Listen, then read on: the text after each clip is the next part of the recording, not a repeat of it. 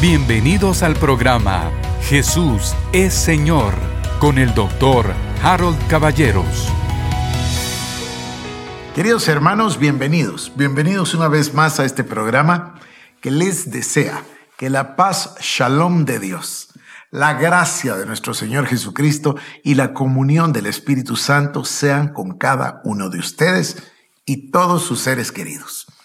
Yo ofrecí hablar de qué sucedió los tres días y las tres noches en el corazón de la tierra que pasó nuestro Señor Jesucristo. Y se me convirtió en una cosa en que las personas a cada rato me dicen, ¿y qué pasó con el mensaje? ¿Y qué sucedió? Y bueno, hay muchas maneras de ver lo que sucedió. Podríamos, por ejemplo, encontrar los versículos que nos hablan de que Jesucristo descendió. Por ejemplo, dice que ascendió, pero que esto significaba que había descendido primero y llevado cautiva la cautividad. Y luego dice Efesios, dio dones a los hombres, etc.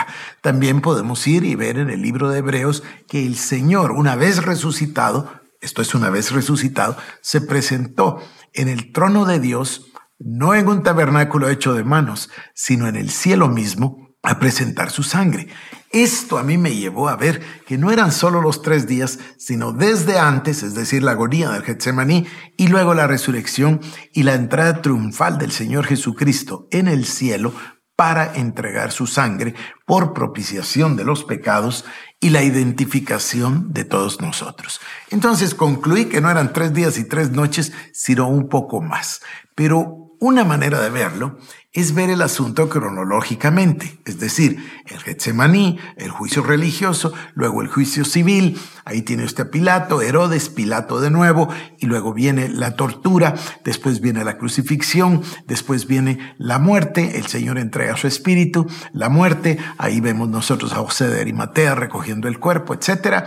Y después pasamos al momento de la resurrección. Varios pasajes nos dicen que sucedió en, en, esos tres días, pero no nos dan los detalles exactos. Pedro, por ejemplo, dice que fue a predicar a los cautivos. Luego se habla de que cuando el Señor ascendió, le recibió una nube de testigos. En fin, hay bastantes elementos, pero no completamente una descripción detallada cronológica.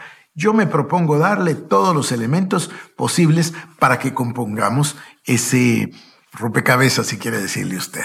Pero lo que a mí me importa no es eso. Lo que me importa es muchísimo más profundo, que es lo que yo descubrí.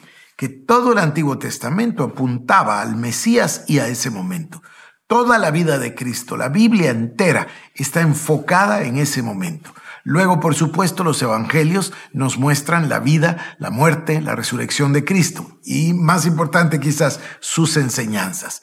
Pero luego nos damos cuenta que el mismo Señor Jesucristo, en, su, en sus mensajes a los discípulos, que luego serán los apóstoles, pero que eran sus discípulos en ese momento, les está hablando permanentemente de lo que le toca a él padecer y de lo que va a suceder. Ellos no ponen atención, no se dan cuenta de que Él es el Mesías del Antiguo Testamento y que les está anunciando lo que va a pasar.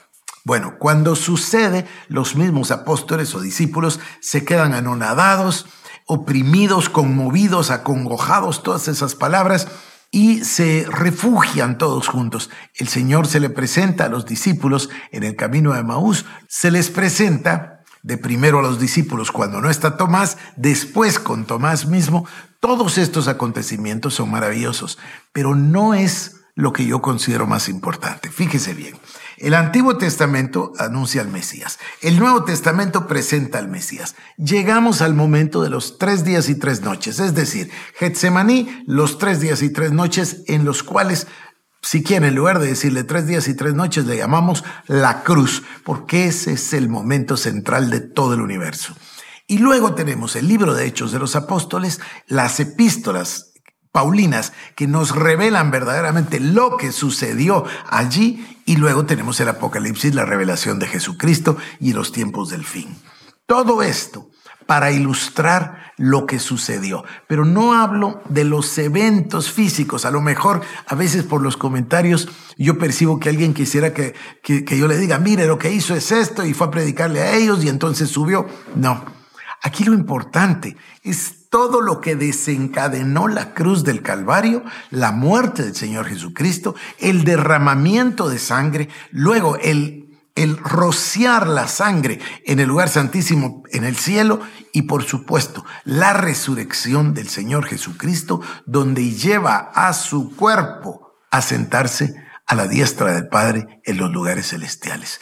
Esto es tan grande y tan maravilloso que no es una cosa que se puede describir así, uno, dos, tres, y esto es lo que pasó y, y yo sería Estaría muy triste de rendirle tan poco homenaje a un hecho tan gigante. Según yo, es lo más grande que pasó en toda la creación.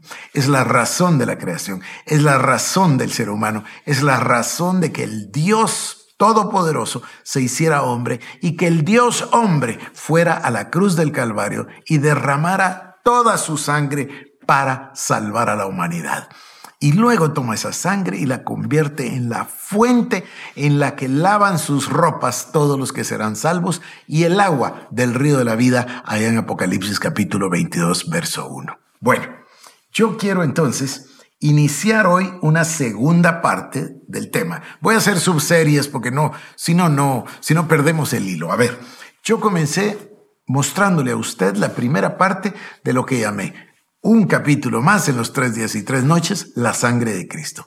Y le mostré el tema maravilloso del derramamiento de la sangre. Le mostré las gotas de sangre que cayeron al piso en Getsemaní, le mostré los azotes que derramaron la sangre de la espalda del Señor Jesucristo, la corona de espinas que derramó la sangre de la frente eh, y del cráneo del Señor Jesucristo, le mostré la sangre derramada cuando horadaron sus manos y sus pies y por supuesto cómo toda la sangre salió del cuerpo del Señor Jesucristo y al final, cuando el soldado le perfora el costado, sale sangre y agua. Esa fuente para vida eterna, la sangre de Cristo que lava los pecados y el agua de vida. Entonces, yo ya le hablé de eso, permítame pasar a un segundo y a un tercer capítulo de ese mismo tema. Número dos, entonces, la sangre derramada. ¿Qué acciones realiza la sangre derramada? Esto es lo que nos dice la palabra. La sangre derramada como propiciación. Romanos 3:25. Dios lo ofreció como un sacrificio de expiación que se recibe por la fe en su sangre, para así demostrar su justicia. Anteriormente, en su paciencia, Dios había pasado por alto los pecados esta es la NBI, la nueva versión internacional. Mire lo que dice la Reina Valera del 60.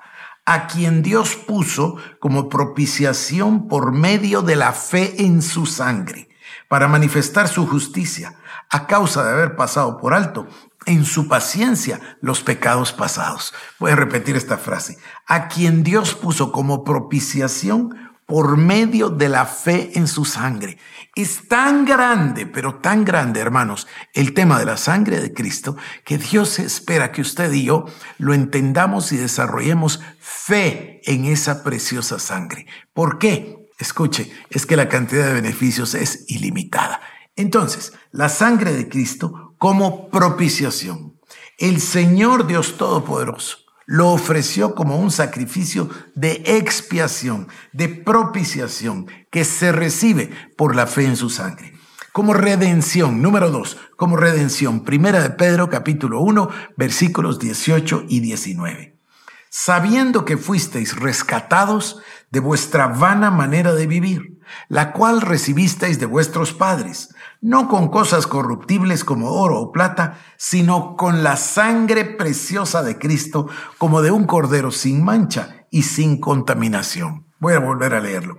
Sabiendo que fuisteis rescatados de vuestra vana manera de vivir, la cual habíais recibido de vuestros padres, ¿Cómo fuimos rescatados? No con cosas corruptibles como oro y plata, sino con la sangre preciosa de Cristo, como de un cordero sin mancha y sin contaminación. Efesios capítulo 1, versículo número 7. En quien tenemos redención por su sangre, el perdón de pecados según las riquezas de su gloria. En quien tenemos redención por su sangre, el perdón de pecados. A ver, fueron perdonados nuestros pecados por el derramamiento de la sangre de Cristo. Fueron expiados nuestros pecados por el derramamiento de la sangre de Cristo. La sangre de Cristo sirvió de propiciación para que nuestros pecados fuesen perdonados. Esto nos redimió de nuestra vana manera de vivir. Esto nos perdonó los pecados. Esto, queridos hermanos, va a terminar con la naturaleza pecaminosa. Yo tengo un pasaje, hoy estaba estudiando y encontré un pasaje que nos va a ayudar a entender el tema de la conciencia de pecado. Ya no le vamos a llamar la conciencia de pecado, sino le vamos a llamar como Dios la llama. Número 3. El precio de la redención. Hechos capítulo 20 y versículo número 28. Tengan cuidado de sí mismos y de todo el rebaño sobre el cual el Espíritu Santo los ha puesto como obispos, para pastorear la iglesia de Dios que Él adquirió por su propia sangre. Este es maravilloso, todos son maravillosos. El precio de la redención manda a los ministros a que cuiden a la grey de Dios y los puso, dice, como obispos para pastorear a la iglesia de Cristo, a la iglesia de Dios que Él adquirió por su preciosa sangre. Se me terminó el tiempo, pero voy a continuar ahora mismo con el próximo programa para comenzar en el número 4. Que Dios le bendiga.